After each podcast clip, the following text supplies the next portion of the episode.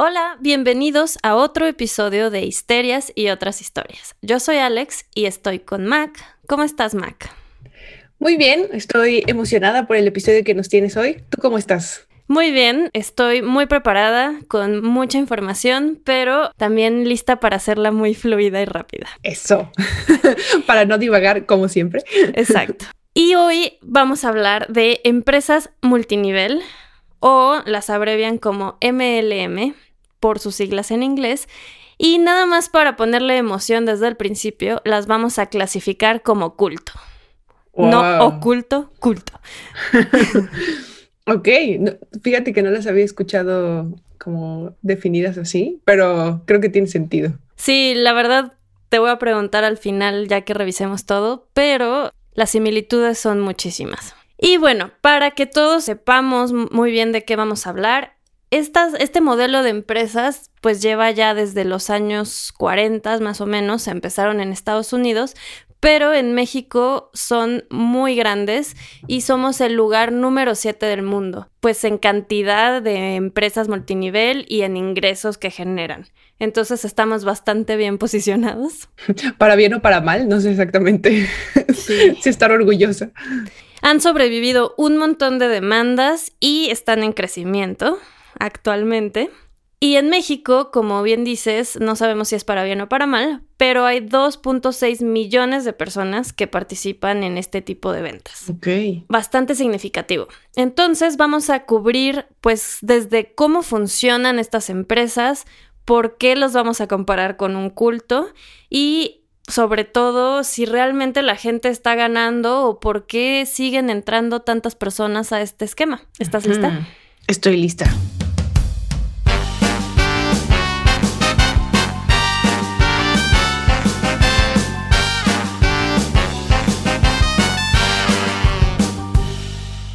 Bueno, vamos a empezar con tres definiciones súper rápidas de esquemas en forma de pirámide para que tengamos muy claro el panorama y a partir de ahí ya podemos entrar más de, fondo a lo que son las empresas multinivel. Entonces vamos a ir de los más ilegales y fraudulentos a los ligeramente menos. Ok. a los que pasan por legales. Exacto. El primero se llama esquema Ponzi. No sé si lo has escuchado. Ah, sí, como que me suena de esta película que donde te explican la crisis inmobiliaria, ¿no? Ponzi Scheme.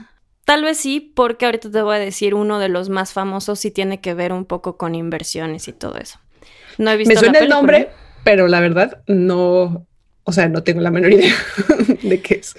Bueno, haz de cuenta que este esquema es eh, yo llego hoy y te digo, oye, tengo una manera de que ganemos dinero, eh, vas a tener rendimientos súper altos, tú me das tu dinero y yo te doy tu rendimiento eventualmente, entonces tú dices, ah, no, pues suena súper bien y empiezas a contarle a más personas, pero en realidad nunca hay ni un producto de por medio ni nada que esté generando dinero, sino que los que están entrando le están pagando a los primeros. Entonces es como un fraude directamente.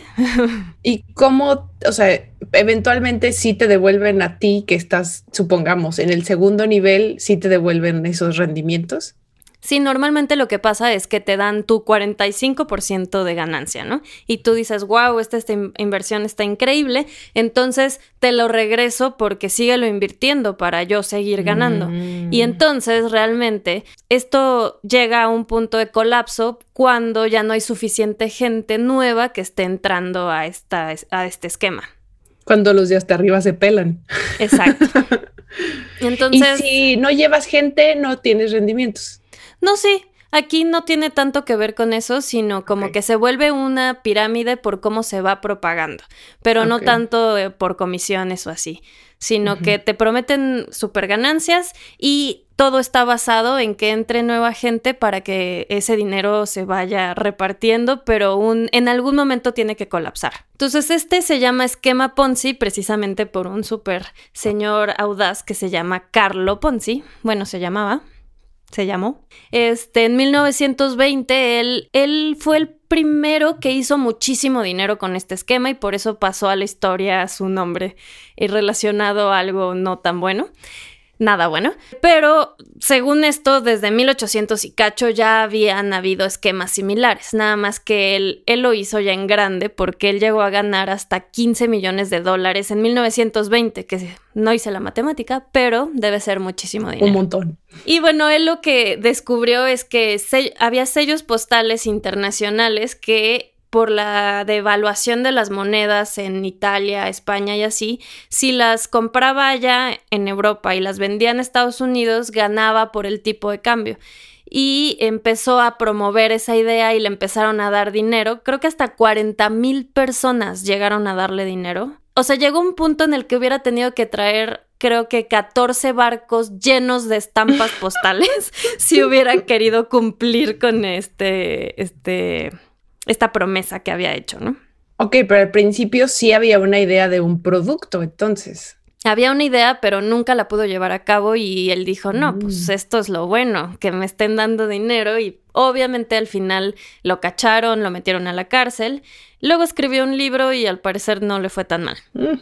Todos queremos aprender cómo fraudear gente. y el último bueno, no es el último, porque seguro va a haber más, tristemente, pero uno de los últimos casos famosísimos es el de Bernie Madoff.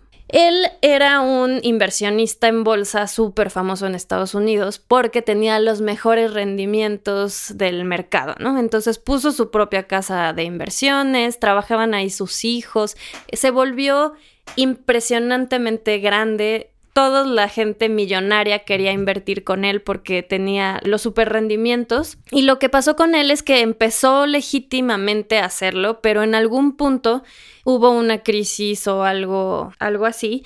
Y tuvo pérdidas en, en algunas de las cuentas, ¿no? Entonces dijo, no, no, no, en lugar de decirles que tuvimos pérdidas, vamos a truquear aquí un poquito, vamos a decir que sigue todo bien, no pasa nada porque me van a seguir dando inversiones y luego vamos a ganar y, se va a recuperar. Así empezó y corte a unos 20 años después, el fraude que él hizo alcanzó los 64.800 millones de dólares. No manches.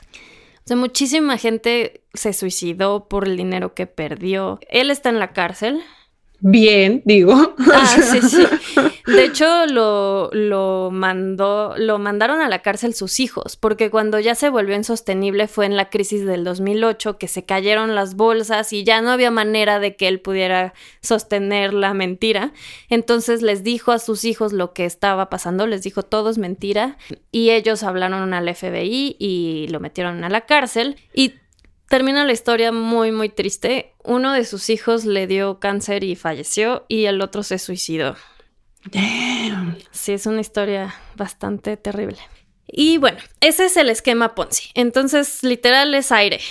Y todo está basado en lo que van metiendo unos para pagarles a otros. Que aquí incluso, bueno, sí. Todo esto de la bolsa a mí siempre se me hace como es dinero imaginario porque no lo ves, ¿no? Son transacciones y solo ves los numeritos cambiar en la computadora, qué sé yo, pero no, no ves el dinero. Justo vamos a hablar de eso hasta el final, porque ahorita eh, con las criptomonedas eso está así que arde.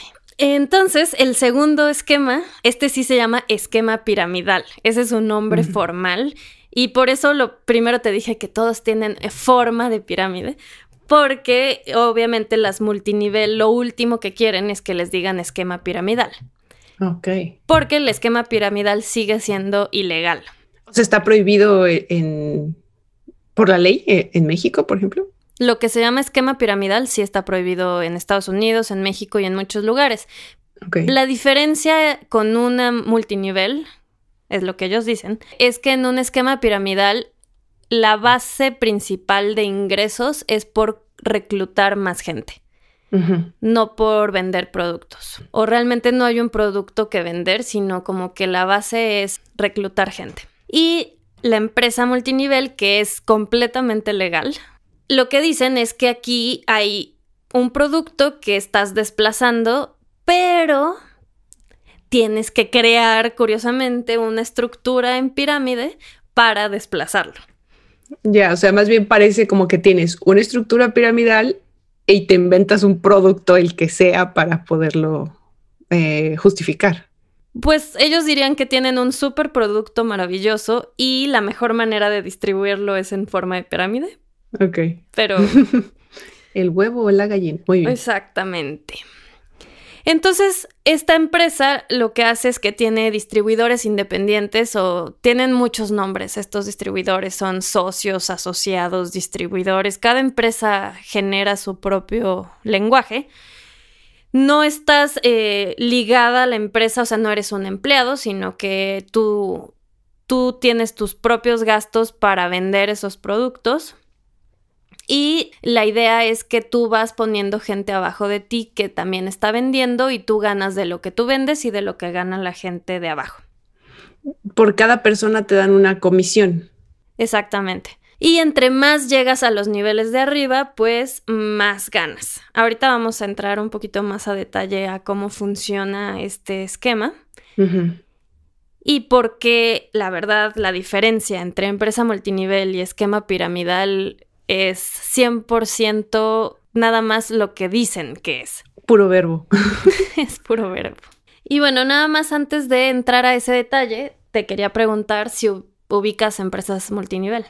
Una vez me intentaron reclutar para una, no es que no me acuerdo cómo se llama, pero era una cosa como del cacao. O sea, mm. era como una hermandad del chocolate, del cacao, no tengo idea, era una cosa así como femenina. Sí, lo Muy raro. No, me acuerdo ni siquiera, solo me acuerdo que querían mi dinero y que era, me invitaron así como a beber cacao en un ritual súper raro. ¿No fue y me pidieron dinero. ¿El que fue en mi edificio? Sí, sí, un día, ajá, sí, sí, sí, fue tu edificio. Fue ese, que yo nomás dije, ¿what? ¿Qué es esto? Y otro era, eh, tenían agua, agua ionizada, agua, es agua normal, embotellada, pero decían que tenía como ciertas propiedades. Este, no me acuerdo el nombre, pero también intentaron reclutar a alguien cercano a mí y no sé si Mary Kay, esto es como tipo Mary Kay o no. Sí. Y cosas de toppers. ¿Topperware? Betterware. O sea, hay unos como ah, de toppers, creo también. Herbalife, no sé si es algo así. Sí. Y hay uno de productos como para la piel. Y aquí hay 800 millones, pero sí. Ajá. O sea, ubico como varios que, que se me han acercado para, para vender? Fíjate que yo, yo creo que yo soy tan sangrona o percibida tan sangrona que nadie se ofrece a venderme nada. nadie me ofrece ningún negocio. No, pero los que mencionaste sí son de los principales. De hecho, el, el número uno en el mundo es Amway. Ah, este es el que pensé, el de productos de la piel, ajá. El número dos es Herbalife. Y bueno, curiosamente Amway y Herbalife, los dos han tenido que pagar un dineral, pues por resultado de varias demandas. Al final también, bueno, al rato vamos a platicar un poquito de eso y cómo ganaron esas demandas. Pero en México sí son famosísimos Amway, Herbalife, Work, que es este Thermomix y Jafra. Mm. Ah, Thermomix es de esos. Ok, ok. Pues uno no creería, pero sí, sí, sí los venden en ese esquema. Mary Kay también es muy grande. OmniLife. Shango, que es como de jugo de antioxidantes. Ah, sí, sí, sí, sí me suena. Entre otros. En México, el 46% de los multiniveles son de belleza. Mm. El 33% de nutrición, 14% de hogar y 7% de moda. La preocupación está en los que son de nutrición. Porque la mayoría de estas empresas son de Estados Unidos y realmente, por todo lo que estuve leyendo e investigando, no hay ni una regulación de lo que pueden ponerle a los productos, decir que hacen los productos. Está súper vago eh, lo que pueden hacer o no hacer y casi que no te vamos a checar, pero si tú dices que hace eso, pues te creemos. Hmm. Aquí en México pasaron hace varios años la ley contra los productos milagro, no sé si te acuerdas que antes en la tele salían muchísimo comerciales de pastillas para bajar de peso y no sé qué. Y tuvieron, o sea, prohibieron la publicidad, pero no estoy segura de que hayan prohibido los productos, porque yo eh, voy por las tiendas y hay millones. Sí, no, los productos no están prohibidos y ahora hay todo un tema porque ya no salen en la tele, pero lo anuncia tu influencer de más confianza. Ah, Entonces sí hay si hay controles de lo que pueden decir o no, pero la verdad es que le dan la vuelta muy fácilmente a esos controles. Además, o sea, se aprovechan justo de las inseguridades más comunes, ¿no? O sea, belleza, nutrición, moda, me falta uno. Eh, hogar. Hogar. Bueno, ahí, ahí no hay inseguridad, necesidad. Sí, se aprovechan de muchísimas cosas y hay historias de terror que la verdad de este tema hay muchísima información. Si te metes a YouTube y buscas de multiniveles y todo esto, salen miles de videos de no te dejes engañar, no sé qué. Y salen testimoniales de personas de mi mamá tenía cáncer y 300 personas cercanas que yo creía que nos querían mucho se acercaron a vendernos productos milagro, ¿no? De todas estas marcas para, para mi mamá, ¿no? En lugar de traernos comida, que era lo que necesitábamos. Bueno, me estoy yendo al extremo dramático, ¿no? Pero es que una vez que estás metido en esto, por eso se parece a un culto. Ya no puedes medir un poco entre la realidad y, y tu misión de vender. Pero bueno, viste, eh, bueno, sé que lo viste, Em, porque lo hemos platicado. Hay un video de John Oliver de 2016. Hay una versión con subtítulos. Está fácil de encontrar, nada más hay que buscar John Oliver multinivel. Y la verdad es media hora bastante informativa de por qué esto es un fraude y por qué están diseñadas los multiniveles para que nunca ganes, etc. Esa es una muy buena referencia para empaparte un poquito del tema. Pero bueno, vamos a tocar algunos puntos importantes que nos van a ayudar a entender un poquito más de cómo funciona, por qué siguen creciendo estas empresas y por qué la gente no se sale realmente cuando están teniendo pérdidas, pero siguen tratando de, lograr lo que les promete esta empresa, que es básicamente ser millonario y dejar de trabajar en una empresa y ser tu propio jefe. He ahí, he ahí, ¿por qué no? Bueno, las empresas multinivel también les dicen venta directa. De hecho, la asociación que la regula es la Asociación de Venta Directa. O les pueden decir networking. Ay. ok. O mercadeo en red es otro nombre que se usa en español. Y sí vi que en español también se usan las iniciales MLM, porque es como muy común llamarles así. Y tal cual, vamos a decirlo eh, sin tapujos, el esquema de estos negocios está diseñado para que fracases. No hay otra explicación. Aunque estés arriba. Ah, hay un pequeño porcentaje, muy, muy, muy pequeño. Sin embargo, eh, para que ellos triunfen, tienen que fracasar mucho.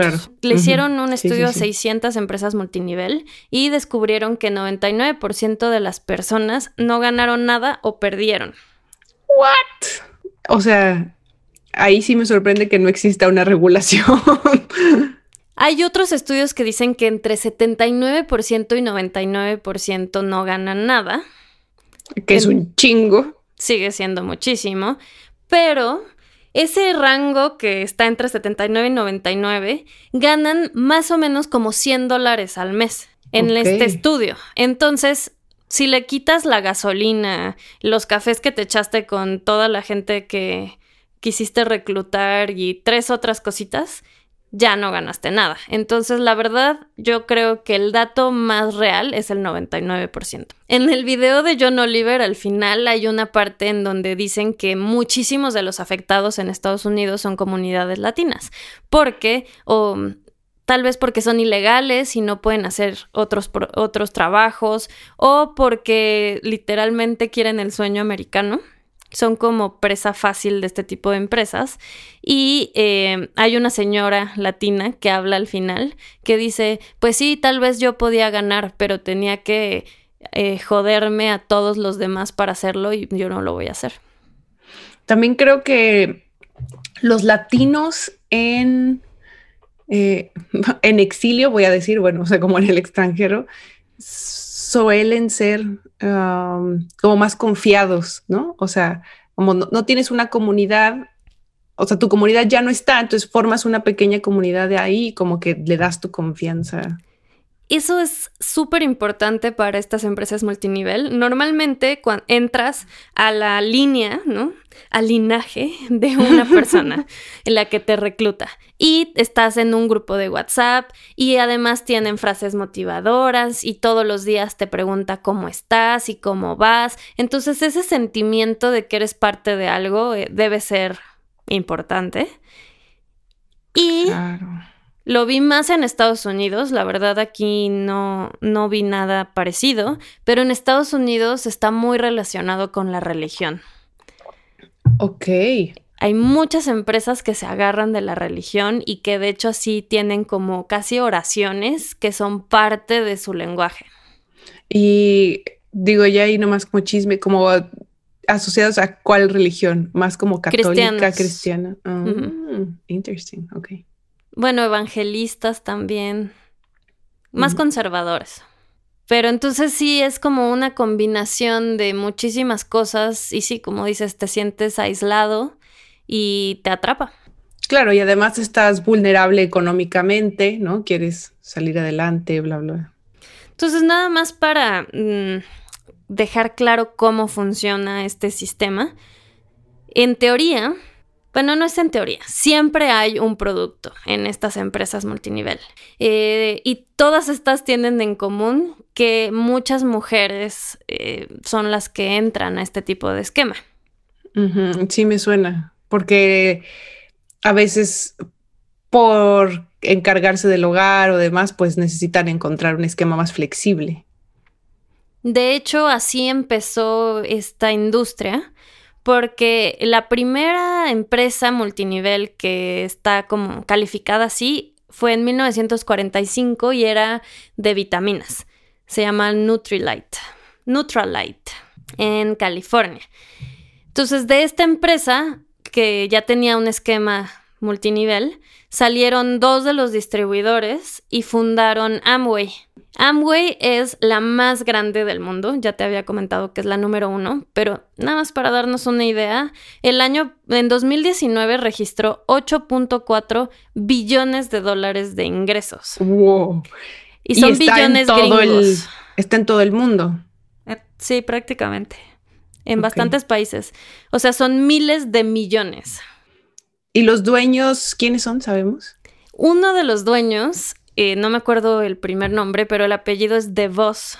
No sé si te suena. Eh, no, más mi cerebro solo puede pensar en el jefe, o sea, en traducirlo en español. ¿De Vos? No. es con B chica. D, B chica o S. Ah. Bueno, no te debería sonar, la verdad, pero eh, es el papá de la que fue secretaria de educación de Trump. Oh, ok. Y ahí vamos a entrar un poquito más a detalle de la mierda política que hay detrás de estas empresas, pero están todos ahí metidos. Regresando a, a, la historia, sobre todo este tema de las mujeres, después de la Segunda Guerra Mundial, pues las mujeres ya como que habían probado un poquito de lo que era tener un trabajo, porque habían, se habían visto forzadas a, entrar a la fuerza laboral en la guerra, salen de la guerra y ya de repente tienen que volver a ser amas de casa, tener hijos y toda, todos los baby boomers que salieron de ahí, ¿no?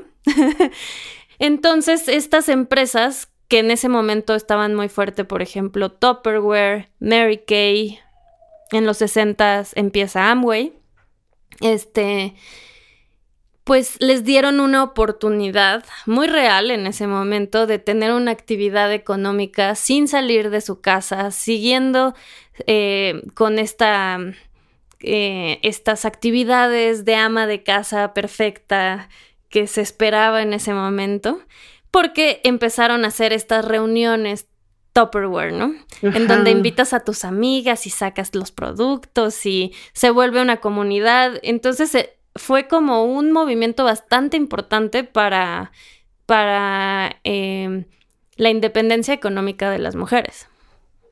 Claro, y ahí voy a asumir que en un inicio no había esta mentalidad de joderse a los de abajo. Pues a lo mejor sí, pero había más oportunidad de llegar arriba. El mercado estaba menos saturado. No sé exactamente qué pensaron cuando desarrollaron estos esquemas, pero sí, seguramente no estaba tan corrompido. Y bueno, nada más para cerrar el tema de las mujeres, a nivel, no sé si es mundial o de Estados Unidos, no decía el dato, pero em, el 60% de los distribuidores totales son mujeres pero en México es el 73%. Entonces eso es hablando de los productos. Luego, en teoría, tú tendrías que vender estos productos a otras personas y eso le llaman ingresos activos.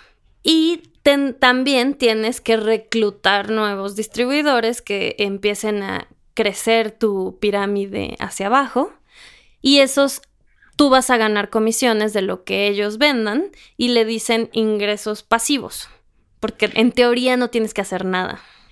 La verdad, me metí a ver un montón de productos y pues sí, productos que venden estas empresas. No todo es igual, pero hay unos que son carísimos. O sea, que me parece que son invendibles. Ahora que has activado el algoritmo de internet, oh. ya te van a empezar a invitar. ya activé las, este, la función incógnito. Ah, muy bien. Sí, no, va a ser imparable esto. Bueno, por ejemplo, eh, doTERRA. Son carísimos los aceites. doTERRA son aceites esenciales. Entonces, ahí es difícil la reventa de estos productos. Estos del Swiss, que son también como aceites y cosas así. No sé, de la, del el spray que tu mamá nos echaba para ah, dormir. Sí, sí. Ah, pero ese sí funciona. Ajá, pero también es multinivel, ¿no? También es estas cosas. Se llama Just. Ah, Just. Era suizo, supongo. pero también es, ¿no? O sea, solo lo puedes comprar. Solo lo puedes comprar así por gente. Sí, sí, sí. Debe ser multinivel. Ah, no, mi mm. familia es súper, súper susceptible a esto. La mitad vende doTERRA. Ups. Oh, podríamos entrevistarlos para saber por qué estamos aquí. sí, sí los entrevisté, pero. Uh, nice. Y sí, coinciden en que no han ganado dinero, prácticamente todo lo consumen ellos. Este. Sí, hay historias de terror pero no los voy a quemar masivamente. Tanto, porque ya no sé. Y bueno, cambiando de tema. Saludos a la familia. Gracias, mamá de Alex, por esos sprays nocturnos. Bueno, y pasando al último punto, nada más primero saludos a mi familia. Ahorita con todo el tema de las redes sociales y los influencers, que podrían ser otro podcast, también existe esta parte en donde tú les haces la publicidad a los productos y se te conviertes en como un embajador de marca. Porque se vuelven la gente que vende esto intensamente, este sí son así de, y hoy desayuné y le puse a mi malteada y hashtag, este, todos los hashtags del mundo. Entonces, eh, esta es como la última etapa que, que, en un, que antes era así como, ay, la señora de, de la comunidad que vende esto y eh, siempre está bien arreglada y hace sus fiestas de Tupperware y tiene todo. Eso pues ahora se convirtió en algo masivo. Claro y mucho más fácil de engañar. Muchísimo. Han ido en aumento. Y eh, la pandemia y COVID, bueno, les dio otro aire renovado. Ah, Claro. ¿A poco no quieres tener tu sistema inmunológico lo más alto que puedas? Claro. Y, vibrar alto también. Hay que vibrar alto. Pero bueno, vamos a pasar al siguiente tema, en donde ya entramos más de lleno a la manipulación en la parte cultosa. A ver, ok, ok, estoy lista. Hay un libro que se llama Ponzinomics. Salió hace poco y lo escribió un experto en este tipo de empresas que se llama Robert L. Fitzpatrick. Está súper interesante porque abarca toda la historia, la política y la parte cultosa. Ok. Entonces, de él tomé estas cuatro, estos cuatro puntos que él dice, esto es, independientemente de cómo funciona y que si eres distribuidor y vendes y no sé qué, que eso es como lo del libro de texto, para él, después de muchos años de estudiar estas empresas, dice que tienen cuatro características que las hacen ser un multinivel típico y donde está el problema de fondo, ¿no?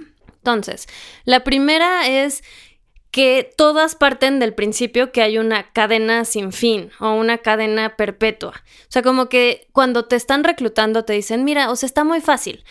Tú vas y reclutas a cinco personas. Sí tienes cinco personas, ¿no? O sea, no está difícil. Bueno, para mí estaría un poquito difícil. para mí también, pero la gente normal creo que podría. si no tienes ansiedad social, puedes tener cinco personas a las cuales eh, reclutar. Y tú lo que tienes que hacer es que luego tú le vas a decir a esas cinco personas cómo reclutar otras cinco personas. Y así, o sea, vas, y como que esto tiene que ser perpetuo para que las ganancias sean reales, ¿no? Pero la realidad es que si haces la matemática, si multiplicas 5 por 5 por 5 por 5, súper rápido llegas a una cantidad de personas inalcanzables.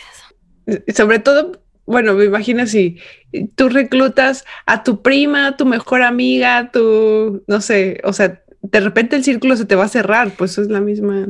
Exactamente, ese es otro punto de, este primero, que el mercado se satura. O sea, porque si yo te recluté a ti, tú ya no me puedes reclutar a mí. Y yo en teoría era una de tus cinco personas. Y seguramente le vas a decir a familiares y conocidos cercanos. Y esos le van a empezar a vender los productos a la gente que tú conoces. Claro. O sea, se satura muy rápido porque además, pues no conoces a tanta gente, ¿no? Definitivo. Y otro problema dentro de esto es que hay una estadística que dice que 80% de las personas que entran se van en el primer año. Entonces, además de que tienes que reclutar gente nueva, tienes que compensar por las que se fueron. Mm, ok. Esa es el, la primera característica de, que describe este señor. La segunda es que tienes que pagar para jugar, así le pone él. Pues es que todas tienen como un costo de entrada. Además. ajá. Ya sea que le dicen membresía o kit de bienvenida o kit de ventas o como le quieras llamar, todas tienen un costo de entrada. Ahorita con esto de, de las criptomonedas y este inversiones y así, el costo de entrada puede ser bastante alto. Pero si pensamos en las de toda la vida, me puse a investigar, Amway dice 62 dólares, eh, Herbalife 250 pesos, Avon 109.99 y Mary Kay 499. Eso como de entrada. Entonces, aún cuando ya no vendieras nada, no reclutas a nadie, ellos ya ganaron algo, ¿no? Luego te dicen, por ejemplo, Mary Kay, oye, pero ¿cómo vas a vender si no tienes muestras? Y tienes que tener muestras pues para todas las pieles. Y ella es morenita y ella es más blanca y ella es más amarillita y a ella le queda el labial rojo y a ella le queda el nude y bla, bla, bla. Entonces te tienes que armar un paquete más completo para que puedas vender bien. Y entonces ahí te puedes aventar algunos miles de pesos porque pues tienes que, echarle ganas, ¿no? O sea, tu kit de bienvenida no incluye un catálogo ahí. Sí, pero es que la gente quiere ver las cosas. Y luego también tienes que aprender eh, cómo cómo vender y cuál es el secreto para reclutar más gente. Entonces, ¿por qué no vas a esta conferencia? Y además, obviamente lo que quieres es ir subiendo en la empresa. Pero cada que subes, tienes una cuota mensual de producto para que te puedas mantener en ese nivel. Pero bueno, hay muchísima gente que tiene closets llenos de producto que tuvo que comprar ellos mismos para mantener su nivel en el, al que han llegado. No manches. Sí, eso también sale en el video de John Oliver, así, ahí creo que era un garage completo, así de producto. O sea, esa, esa misma persona era sus propias cinco personas. Sí, mucha gente hasta oí la historia de una persona que compraba a nombre de una de las que estaba por debajo de ella para que todos mantuvieran el nivel y ella no perdiera su estatus y pues se vuelve ahí horrible. Sí, que estrés, porque imagínate, tú ya trajiste a alguien y ese alguien, suponiendo que te importa, o sea, es como, oye, es que no voy a llegar a mis ventas, pues también te preocupa a la gente. Suponiendo que te importa. Suponiendo que te importa, claro. Yo me acuerdo que en mi infancia, adolescencia, cuando veías un carro rosita feo, feo en la calle, era como, ah, esa es alguien de Mary Kay que ya tiene un nivel, o sea, le dieron un coche rosita. En Estados Unidos eran Cadillacs rosas. Órale. Tal vez en México bajaron de nivel. Yo vi muy pocos, pero me acuerdo que eran muy identificables. Sí, y además oí algo de eso, pero al final lo pagas tú. O sea, te dan bien poquito apoyo. Sí, todo está bien triste. Pasemos al tercer punto. Ok. Al, eventualmente en algún momento te van a decir la verdad, que es que si no reclutas gente, no vas a ganar dinero.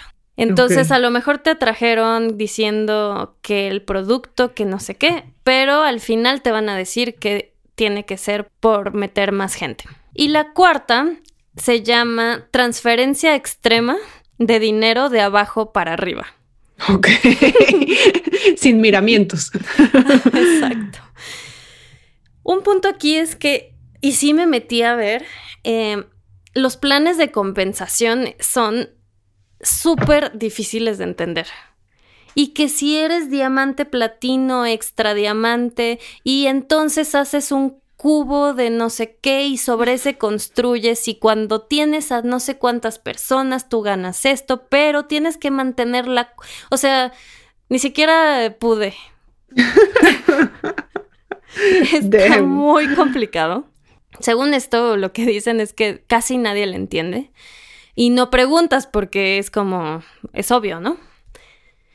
Claro, no me voy a ver yo, me lo lengo ahí.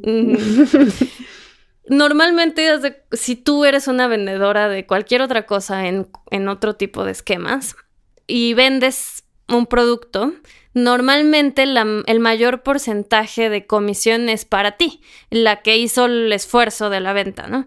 Y luego a lo mejor le repartes un poco a, a los de arriba por estar dirigiendo todo. Pero aquí es completamente al revés. O sea, el 50 al 80% de la ganancia va a los tres niveles más altos. Y el 50% solito va a un nivel. No manches. Entonces sí hay quien se está haciendo muy rico, pero... O sea, ¿cuánto porcentaje queda disponible? pues aparte ese es un porcentaje de la comisión. Entonces ya le toca miserias al que lo vendió realmente. Claro, por producto voy a estar ganando un peso. Entonces esos son los cuatro aspectos que este señor que lleva investigando muchísimos años identificó que son súper característicos de todas las multinivel y súper problemáticos. Sí, sí veo. y entonces, sabiendo esto, la pregunta es, ¿cómo sigue habiendo gente que entra a estas empresas? Y cómo se quedan, ¿no? Bastante tiempo en algunos casos. ¿Cómo no se da? Bueno, o si se dan cuenta, ¿qué pasa? Y bueno, lo voy a. Mi respuesta, después de leer mucho, eh, es. Después de las entrevistas con mi familia. Después de hablar con todos mis familiares, la respuesta es: uno, la manipulación que ejercen, que es donde está el tema de culto. Y dos, eh, nuestras ganas de verdad de que sea verdad lo que te prometen. Siento que es como cuando estás en el casino, nunca he ido a un casino, pero... ah, ok.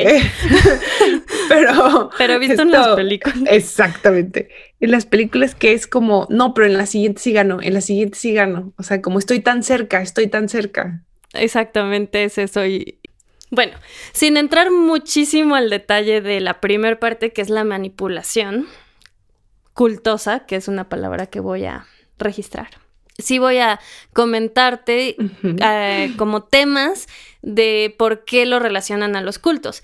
Hay dos libros de 1982 y 1985 que los dos hablan de relacionan a Amway con un culto.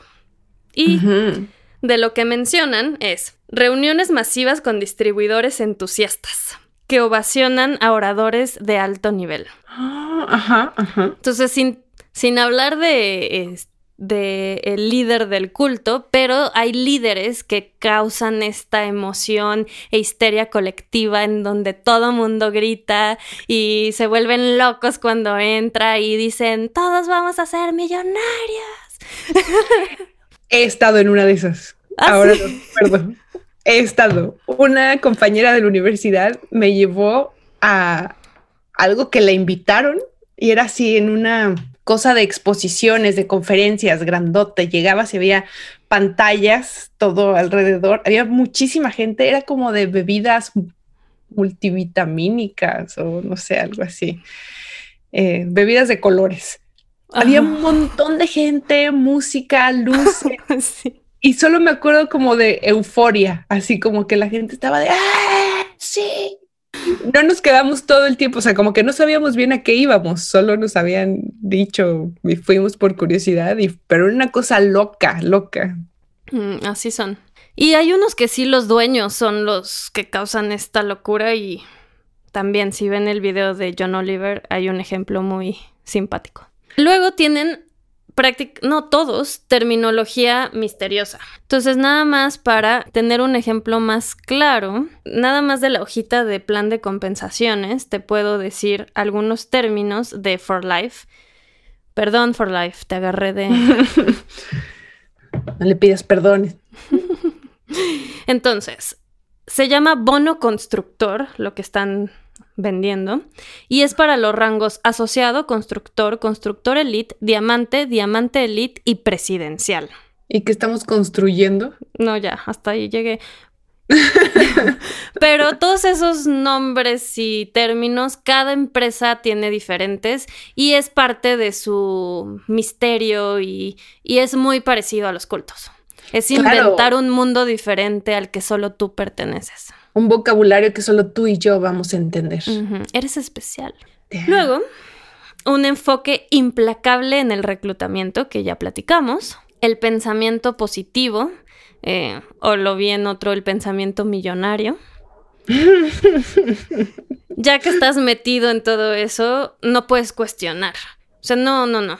No cuestiones este plan de compensaciones. O sea, este, si, si te están diciendo alguien que, que no está bien, tienes que alejarte de estas personas porque no quieren que tú triunfes. What? Y cada vez te, obligan a dedicarle más y más de tiempo, energía, este, aunque dejes de hacer otras cosas y te apartes de tu gente querida. O como las drogas. sí, como los cultos. sí, claro, perdón, te olvidé Apaga todos tus radares y solo ven con nosotros, danos la mano. Aunque luego, te digo, en otro podcast vamos a hablar mucho más de todo este tema, de la manipulación, pues creo que queda bastante claro cómo lo relacionan con un culto, ¿no? Claro, sí, sí, sí. Es pertenencia, eh, un sueño, ¿no? O sea. Exactamente. Justo hay un, hay un experto en bueno, es un experto en sacarte de cultos. Desprogramador de cultos. Me asombra que exista esa, especialidad. Solo en Estados Unidos hay esas cosas, pero eh, también saca gente de multiniveles. es como una intervención.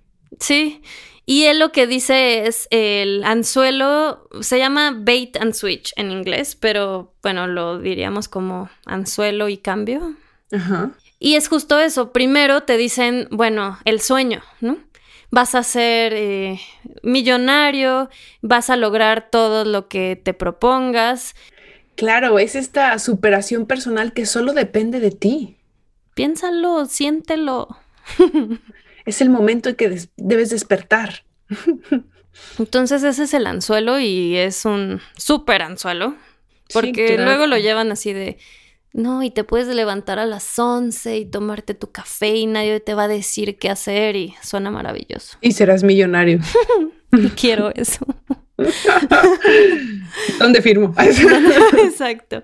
Y luego eh, lo que es el switch, en donde, ah, resulta que, que, no es tan fácil, ¿no? Y tienes que reclutar a 300 millones de personas y tienes que comprar cosas y cursos y esto y, y hablarle a todos tus amigos de Facebook y quemarte con toda tu familia. Entonces está como esta parte de, primero te atraigo y luego te digo la realidad, pero ya para ese momento ya, ya estás adentro, ¿no? Y ¿por qué te quedas una vez que te lo dicen? Qué buena pregunta. Fíjate que era el siguiente punto. Justamente hay, se llaman sesgos cognitivos. Y de los 50 que hay, eh, bueno, deben de haber muchos más, pero en este link que les vamos a poner en las notas, mencionan 50. El primero se llama sesgo del superviviente y de lo que se trata es que las cosas extraordinarias nos pueden pasar a nosotros. Entonces, aunque mucha gente se murió, tú vas a creer en el superviviente. Claro, es como ganar la lotería. Sí, y aunque 99% no ganen, tú puedes ser ese 1%. Y pasan muchas cosas, pero bueno, aquí creo que está muy claro. ¿Qué tal que le hacemos caso a la estadística del 1%? sí. Luego eh, tenemos la falacia del costo hundido. No sé si has mm. oído esa. No. A mí me acaba de pasar hace poco. ¿Caíste? ¿Caíste en ese sesgo cognitivo? Todos caemos. Estaba haciendo fila para algo y dije, no voy a estar aquí más de una hora. Pasó la hora ya llevo aquí una hora. Y dije, ya llevo aquí una hora. O sea, no me voy a ir ahorita. Y duré otra hora. Definitivamente me ha pasado. creo que eso es, eso es muy común, muy fuerte. ya invertí, ya. Sí, o sea, ya le dediqué tanto tiempo, invertí tanto dinero, no puedo salirme ahorita. Oh, sí, qué fuerte. Es, eso está muy fuerte. Sí, me ha pasado. es frustrante. Y te dicen, porque a mí me dijeron en ese ¿Cuántas horas duraste formada? Solo por curiosidad. Pues yo creo que dos. ¿Y lo lograste? ¿o sí, sí lo logré, sí lo logré. Mm. Mm. Y lo que yo llamaría el sesgo de te quemaste. ok. No, pues porque también está bien difícil salirte cuando le dijiste a todos en Facebook, ibas a ser millonario, eh, le vendiste a todo mundo. Claro, ya reclutaste gente. Sí. Mm. Esa es una aportación mía a los sesgos cognitivos. Pero creo, creo que con todo esto de las redes sociales y así es importante. O sea. Sí, porque lo haces muy público. Ajá. Y qué perro oso. Exactamente eso. Otro sesgo se llama literalmente sesgo optimista. Y aquí lo que dicen los psicólogos es que 80% de las personas sufren de lo que le llaman sesgo optimista, que es creer que contra todo pronóstico te va a salir bien las cosas. Claro. Siento que los mexicanos somos muy propensos a eso. Yo creo que en los mexicanos es 95%. Lo cual es padre, pero también puede ser peligroso. Sí, no sé, o sea, no, no, quiero ser un pesimista necesariamente, pero creo que es muy peligroso. Pues sobre todo con estas empresas que literalmente que están diseñadas para que te vaya mal. Claro, sí, sí, sí. Entonces, como te comenté hace unas horas, eh, este, tenido millones de acusaciones, eh, se han defendido de muchísimas demandas por todos lados porque mienten de lo que hacen sus productos. Eh, al final, sí hay una delgada línea entre esquema piramidal y multinivel y si la cruzan, pues obviamente están susceptibles a demandas. Una de estas eh, este, muy famosa de Herbalife, que fue en 2016 o 2015, y lo que, lo que decían los que estaban acusando Herbalife es que los distribuidores experimentan dificultades para vender productos fuera de la estructura de Herbalife. Y eso es algo que pasa muchísimo en los multiniveles, que toda la compra de productos es dentro de la mismo de los mismos distribuidores. Se le llama un sistema cerrado, que es de esas líneas que donde cruzan a esquema piramidal. Total, los acusaron de otras cosas, pero terminaron pagando 200 millones de dólares y están como a prueba durante siete años. Pero no los detuvo nada. Hace poco hubo otro de una empresa que se llama Lula Row, que vendía leggings. Ah, y... Sí me suena y lo que acusaron fue que se saturó el mercado, o sea, ya no había manera de vender un legging más. Es más, creo que me vendieron. Oye, eres muy. Tienes mucha experiencia en las multiniveles. Es que sabes que en las oficinas se da mucho. O sea, tú estás en tu oficina, en tu cubículo, lo que sea, y llegan con catálogos a venderte cosas. Y yo tengo un corazón de pollo y no puedo decir que no. Eso me lleva otra vez a pensar que la gente no me quiere. Nadie me quiere vender nada. bueno, retomando las demandas, la más famosa eh, fue en los 70 y fue contra Amway. Y fue muy famosa porque esto determinó futuras demandas, porque la FTC, esta comisión gringa de, de, comercio, perdió esta demanda. Y con esto muchísimas multiniveles se han podido defender porque dicen, no, yo soy como Amway. Y Amway ganó su caso, entonces ya no me puedes decir nada. Y bueno, la acusaban de un montón de cosas, de saturación de mercado, de exagerar en lo que ganaban los distribuidores, de muchísimas cosas, pero aquí viene el tema de influencias políticas, porque te digo que este señor de voz que fundó Amway estaba súper metido en la política. Amway y muchas multiniveles le han dado millones y millones al Partido Republicano en Estados Unidos. Presidentes como Bush papá y Bush hijo, eh, Ronald Reagan, Clinton, que era demócrata, pero también le dieron ahí su mordida. Todos han hablado incluso en congresos de multiniveles, les han dado muchísimo dinero para ganar sus campañas.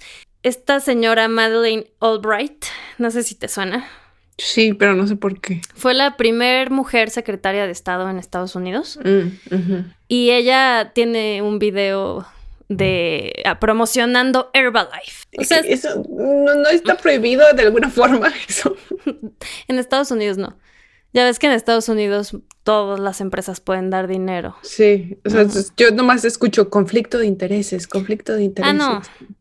Conflicto de intereses y el mundo se va a acabar. Porque empresas más malas son las que más dinero dan. Claro. Pero bueno. Y no te va a sorprender saber que el mayor eh, exponente y defensor de las multinivel es Trump. Ajá, sí, no. Incluso él está relacionado con dos multiniveles. Se me olvidó al final volver a ver de qué era la que, por la que lo están demandando, pero es una tontería así como un teléfono que te deja marcar a todo el mundo o algo así y es reciente. Se llama teléfono y clavelada. Algo que no sirve para nada. Y total que la Amway ganó esta demanda está metidísimo por todos lados, nadie lo puede tocar, ni siquiera eh, el juicio contra Herbalife ya fue en los tiempos de Obama y tampoco lo pudieron tocar realmente, o sea, es tan fuerte el poder que tienen estas empresas en Estados Unidos en particular, pero pues en todo el mundo, porque allá se sabe, porque lo tienen que declarar. Aquí no, no lo tienen que declarar. Y entonces, con todo esto, o sea, está metidísimo las multiniveles con la política, sobre todo la conservadora en Estados Unidos, los republicanos, lo que nos lleva a los fanáticos religiosos, los que nos lleva a este nuevo culto de QAnon, que igual otro día platicamos porque ya está por todo el mundo, lo que nos lleva a los terraplanenses, porque muchos son terraplanenses, los que lo que nos lleva a las conspiraciones de COVID, porque están bien entrelazados, lo que nos lleva a decir que obviamente tienen que ser los Illuminati que están detrás de esto. That escalated quickly. Muy pronto. Pues fíjate que no lo inventé. Hay un artículo que vamos a poner también en las notas que conecta todo esto. Wow. O sea, porque de veras la gente que habla de QAnon son terraplanenses, tienen multiniveles, eh, todo, todo está conectado. Siento que me va a explotar el cerebro. Esa es como toda la información que tengo del esquema, de las demandas y pues de toda la historia de las multiniveles. Oye, una duda, o sea, no sé ni siquiera si se pueda.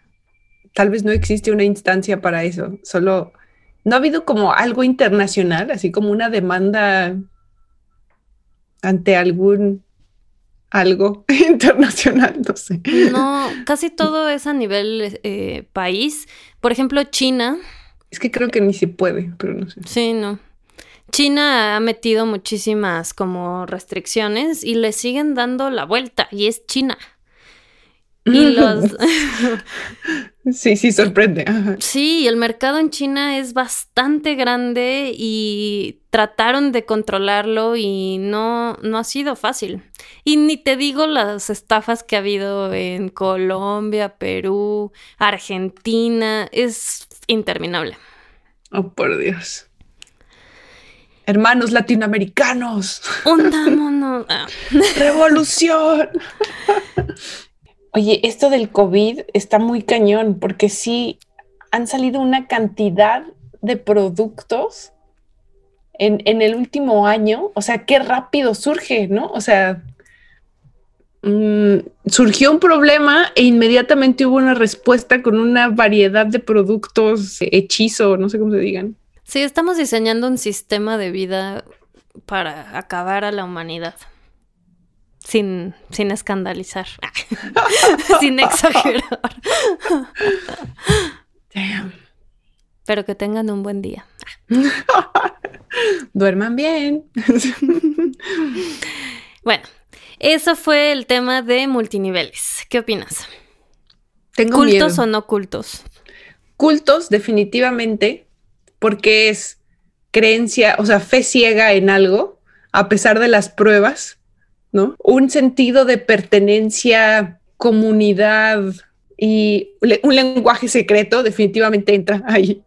Y líderes, no sé, como el sacrificio que tú haces también como por los de arriba porque crees en este proyecto, ¿no? Y porque eventualmente te va a tocar a ti. Es donde entra esta palabra que usan mucho de familia, porque eh, cuando dices que eres familia, pues haces todo por tu familia, Claro, y crees que los demás están haciendo todo por ti. Sí, la verdad es que aunque mi familia, eh, sin, sin que yo lo tuviera muy presente, tiene muchas experiencias en esto, eh, nunca lo había visto como un problema tan grande. Sí, fíjate que yo lo veo del otro lado, o sea, veo un problema muy grande en mm, gente bueno, gente de mi familia que compra estos productos como que tienen ciertas eh, obsesiones, ¿no? Obsesión por la belleza o obsesión por adelgazar, obsesión por sentirse bien, o sea, y, claro, has probado de todo y no puedes adelgazar porque no sabes comer y entonces te vas a todos estos productos, ¿no? Sí, hay muchos riesgos por todos lados y definitivamente no está bien regulado, no se puede hacer mucho al respecto. Es una es un negocio de muchos muchos millones y millones de dólares y pues se ve difícil que regulen algo. Es que imagínate, o sea, debe estar súper difícil de regular y además si la industria como tal establecida, o sea, en México en los, últimos, en los últimos dos años se ha intentado regular toda la industria alimenticia, ¿no? Que estos sellos que están ah, poniendo. Y ha sido muy difícil y ha habido muchos contratiempos y obstáculos para poder regular algo establecido. Esto que parece que surgen así de un lado y de otro a borbotones, pues ¿cómo? Sí, no, la verdad no, no está fácil y es muy peligroso y lo que podemos hacer es un podcast informativo que lo escuche mucha gente y ojalá que salgan de este multinivel en el que están atrapados. Hay que llamar al experto. A sus familiares a salir. que también creo que en, en países, digo, supongo latinoamericanos, pero estoy pensando en México, este asunto de la informalidad, ¿no? O sea, donde luego conseguir trabajo está, está muy difícil y el, el autoempleo y la informalidad es lo que, eh, donde tienes mayores oportunidades, pues también estos esquemas han, han de ser súper atractivos. Sí, y por ejemplo, en la pandemia creció que 14% el desempleo. Pues toda esa gente necesita vivir de algo. Entonces, pues por eso crece tanto todos estos esquemas. Lamentablemente, los que los crean abusan, ¿no? De, de las necesidades de las personas. Pero bueno, Tal vez vamos a tener que empezar a, decir alguna noticia positiva al final de estos podcasts. Claro, para no deprimirnos. Uy. Mm, Alex, te iba a decir, hay que hacer un experimento. Si logramos sacar a un miembro de tu familia de vender y a un miembro de mi familia de comprar. Yo pensé que íbamos a crear nuestra. Hay que crear una MLM de Ah, técnicas ah. para sacar a alguien de una MLM. Qué buena idea, qué buena idea. es como a desde lo mejor a través de un sistema probado. Podría funcionar. Que nos coma la ballena y desde ahí le perforamos. Muy fácil se perfora el estómago. Muy fácil. Y bueno, esa es toda la información que tenía preparada para el episodio de multiniveles. Tal vez un poquito más de lo que esperaba porque hay mucha información por allá afuera. Y para todos nuestros escuchas, si tienen alguna experiencia personal con las multiniveles, quieren comentar algo o tienen alguna idea de episodios para el futuro, por favor escríbanos a histerias.bandy.com.mx, bandy con B chica. O nos pueden seguir y mandar mensaje en Instagram a arroba histeriaspodcast.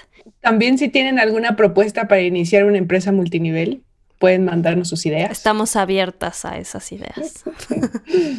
Muchas gracias por escucharnos. Nos oímos la próxima semana. Y a ti te veo la próxima semana, Mac. Hasta luego. Histerias y otras historias es una producción de Bandy Media, producido y conducido por nosotras, Alex y Mac, con producción ejecutiva de Mariana Solís y Jerónimo Quintero. Música y mezcla por Ernesto López.